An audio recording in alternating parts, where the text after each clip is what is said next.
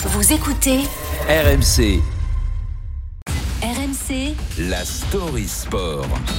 L'histoire sport du jour avec Julien Taxis. Bonjour Julien. Bonjour à tous. Le classique ce soir, PSG-OM dans des conditions particulières côté marseillais, après une semaine plus que bouillante en coulisses. Et un nouvel entraîneur sera sur le banc de l'OM, Jacques Di Pancho Abardonado. Euh, Oui, ce nom ne vous dit peut-être pas grand-chose, sauf si vous êtes fan de l'OM ou si vous avez suivi assidûment la Ligue 1 dans les années 2000. Abardonado, c'est la définition même du joueur de club. Vous savez, ce genre de joueur pas forcément euh, très clinquant, mais qui donne tout sur le terrain. Christophe Dugarry, son ancien coéquipier à l'OM, se souvient du défenseur rugueux qui était Pancho Abardonado. Il avait faim, il lâchait rien. Chaque ballon, c'était, c'était, chaque ballon joué, c'était, ça représentait sa vie. Pancho, c'était à l'époque, c'était un peu ça. À l'arrivée, il a fait, ben, il a fait son, sa petite carrière.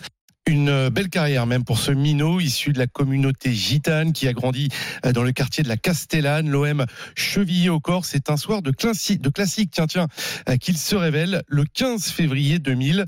Pancho marque face au PSG et l'OM s'impose 4 buts à 1.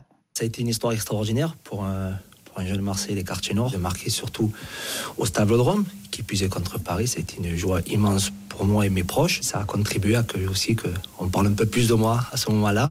Au total, plus de 300 matchs en pro en passant par l'OM, Lorient, Nice ou encore Valenciennes. Il a porté le brassard de capitaine dans tous les clubs où il a évolué.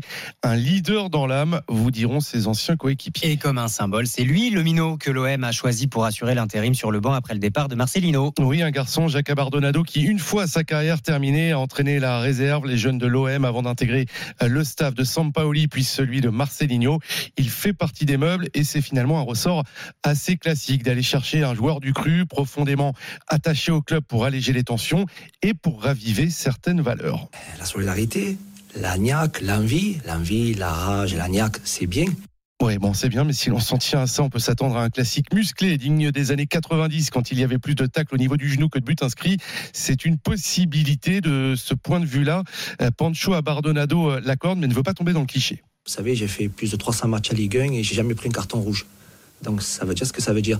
Donc moi je veux que mon équipe me ressemble, une équipe agressive et surtout qui joue au football. Une équipe de l'OM qui, pour la première d'Abardonado, a ramené euh, un match nul encourageant, spectaculaire, même trois buts partout de son déplacement à Amsterdam. C'était jeudi soir, un baptême du feu réussi pour Pancho, selon Valentin Rangier, le capitaine de l'OM. Euh, on n'avait pas l'habitude de le voir euh, comme ça, parce que forcément, c'était euh, c'était un adjoint qui était plutôt discret. Il a su mobiliser tout le monde, et, euh, et bravo, euh, bravo à lui et son staff. Rien à perdre en tous les cas ce soir pour Pancho. La défaite serait logique. La victoire dans les conditions actuelles serait héroïque. Plus de 20 ans après son but face au PSG, c'est une nouvelle fois le classique qui pourrait lui servir de tremplin. Merci Julien Taxis. Votre story à retrouver en podcast sur l'appli RMC.